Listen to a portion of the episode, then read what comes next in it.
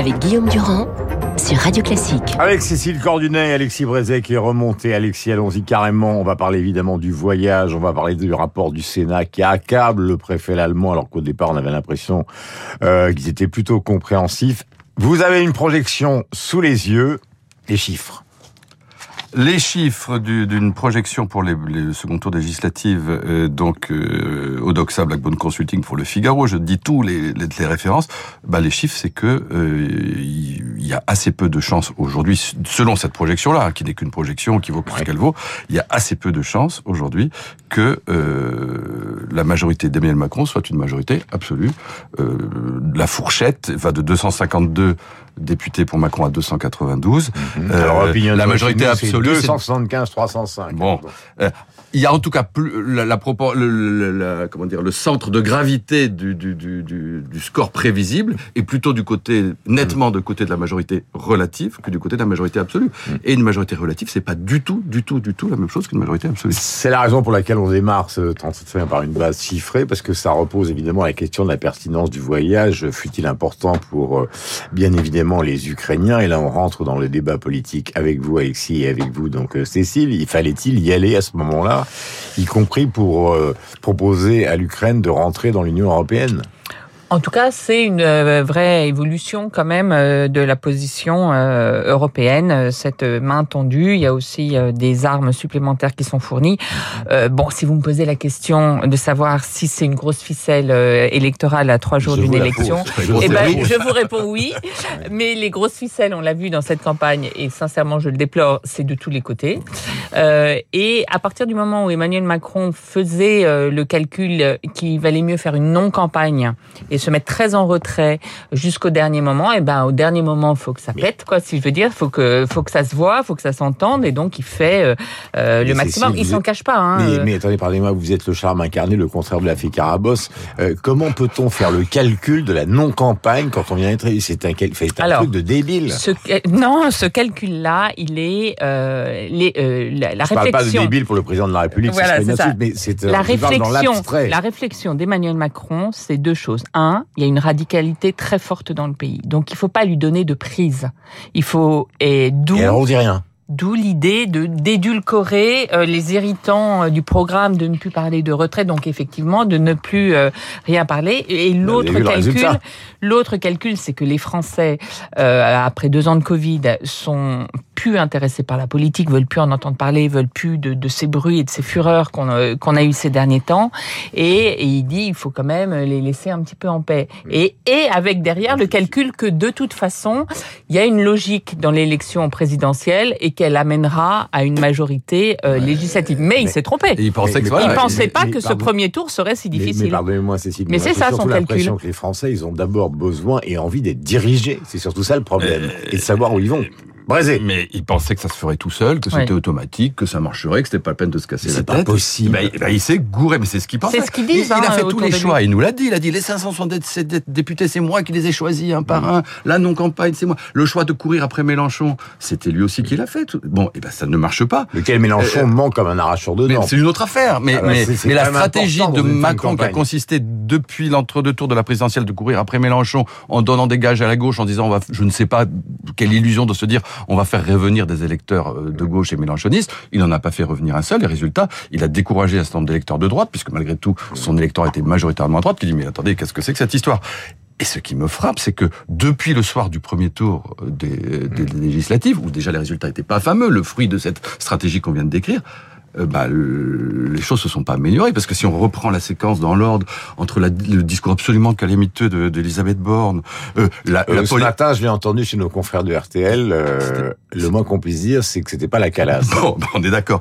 Euh, la polémique absolument euh, surréaliste sur on va faire barrage au Rassemblement national alors que le danger vient de Mélenchon, enfin ça n'est pas debout.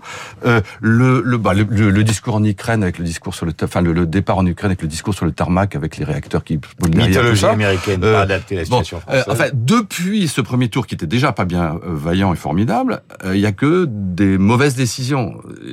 Ça veut dire que la suite alors- va pas être très bonne. Tout à l'heure, il y a quand même quelque chose qui nous vient tous à l'esprit, et surtout à ceux qui nous écoutent. Je voudrais quand même dire au passage à propos de Mélenchon, euh, qui court maintenant avec Sandrine Rousseau, lui et toute son équipe, derrière les jeunes qui n'ont pas finalement intention franchement de se déplacer. Il y a un mensonge sur la hausse de la TVA qui est totalement avéré. Il y a quand même 160 milliards d'impôts supplémentaires, mais alors là, motus et bouche cousue, on n'en parle pas.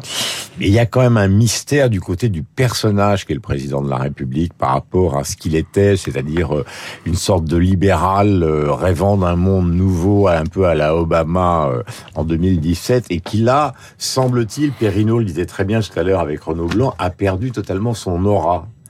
Il sait plus comment faire. C'est pas vrai qu'il dit, hein, parce que à Il sait, fois, fais euh, je pense mais- qu'il sait plus comment faire. Il reste traumatisé par les gilets jaunes.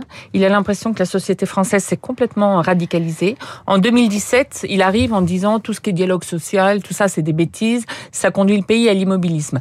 Cinq ans après, il dit, ben en fait, d'aller sabre au clair contre tous tous les partenaires sociaux, ça conduit aussi à l'immobilisme parce que à un moment, euh, ça bloque, le pays bloque et après on ne peut plus rien faire.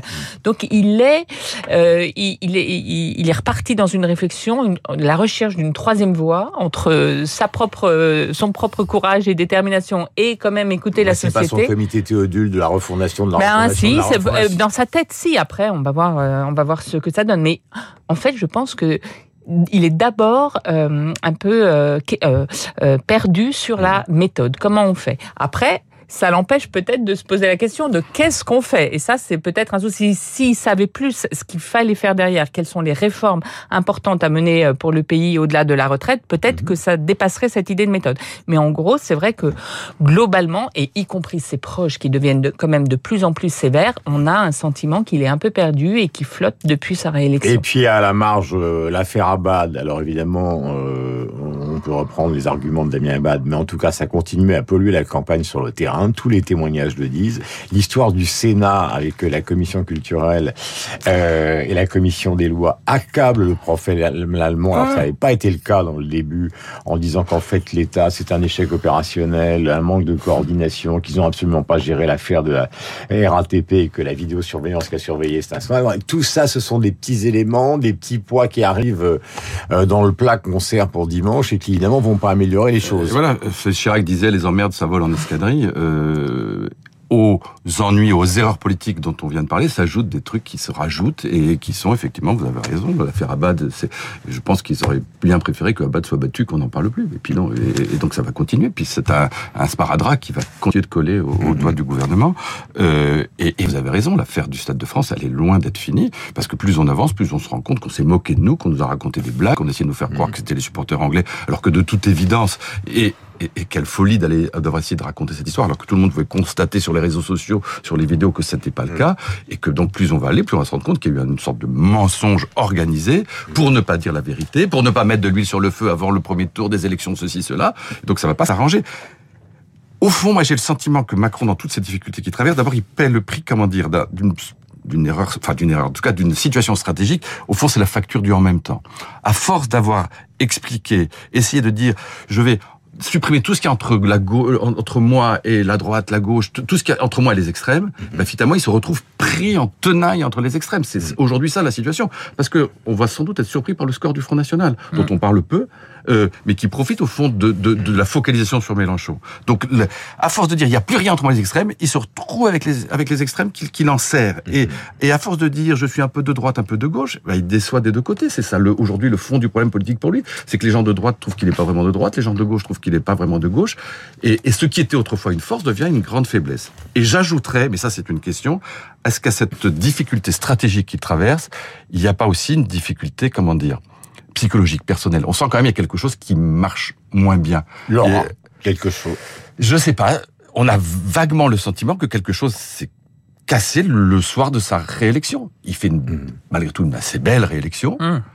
Et le soir même, il fait ce discours lunaire où il a pas grand chose à dire, où il a l'air sinistre. Et depuis, il ne fait objectivement que, que des erreurs. Il y a quelque chose qui ne marche plus. Je ne sais pas quoi, mais quelque chose qui ne marche plus. Dans le logiciel, j'ai à la mémoire évidemment la campagne de 2017 avec le livre Révolution. Le constat numéro un, vous vous en souvenez, Cécile, c'est qu'il disait au fond euh, le blocage de la société française, c'est pas les Français, c'est pas le système économique, c'est pas tellement le système euh, universitaire et scolaire, même s'il a profondément voulu le réformer, notamment à partir euh, des petites classes. Il disait le cancer français, c'est le système politique, qui fiche tout par terre et qui empêche l'économie de redémarrer. Et en fait, on se rend compte cinq ans après que c'est le système politique FUS avec une union de la gauche qui est une union de l'extrême gauche qui est en train de se venger quoi cinq ans après. Oui, oui, peut-être. En tout cas, la C'est la vengeance du serpent à plumes. Alors il faut quand même redire que la probabilité pour que Jean-Luc Mélenchon ait euh, une majorité absolue, elle est quasi nulle. Voilà, donc il faut quand même le répéter parce qu'il a fini par le, le faire, euh, faire imprimer dans beaucoup de, de, têtes de Français que c'était possible. Il s'est il, il, hier Mélenchon a, a insulté les chaînes de télévision d'avoir invité le président de la République donc à trois jours euh, du deuxième Alors tour. Alors que lui est sur toutes les chaînes. Voilà, et ce matin il est sur BFM TV en direct. Donc mm. là, encore une fois, c'est bizarre. Mais il, lui, il fabrique de la radicalité constant. Il fait croire aux gens des, des choses euh, impossibles et du coup, ça crée des déçus qui euh, seront euh, les futurs radicalisés. Est-ce que c'est le système politique qui est en train de se venger justement de ce constat d'il y a cinq ans, à savoir qu'il était responsable de tout? Ce qui est sûr, c'est que on voit bien que la gauche et la droite, le sentiment d'appartenir à la gauche et la droite, c'est pas quelque chose qui a disparu. Que lui, le macronisme, à part lui, ben on voit bien d'ailleurs dès qu'il a un moment de flottement, on a l'impression qu'il n'y a plus de boussole, on ne sait pas où ça va. Donc il y a, et d'ailleurs c'est pas pour rien qui dit maintenant je vais créer un parti politique. Le mot était tabou il y a euh, il y a cinq ans. Et là, il veut transformer la République en marche en parti politique. Il veut une doctrine idéologique. Donc lui-même se rend compte que le début le point de vue d'Edouard Philippe. Là. Il faut un oui, parti mais bien sûr. Et d'ailleurs, c'est parce que Édouard Philippe le fait et a créé son parti politique que Emmanuel Macron peut-être a ouvert les yeux de ce point de vue-là. Hmm. Le dernier mot, eh bien, il appartiendra à George Harrison euh, euh, des Beatles, enfin du défunt George Harrison. Vous savez que Paul McCartney a 80 ans, donc euh, ce week-end, il sort d'une série de 25 concerts aux États-Unis. un jour, on a demandé à Harrison ce que les Beatles avaient fait euh, de plus important. Il dit c'est extrêmement simple. Ils ont sauvé le monde de l'ennui. Merci à tous les deux.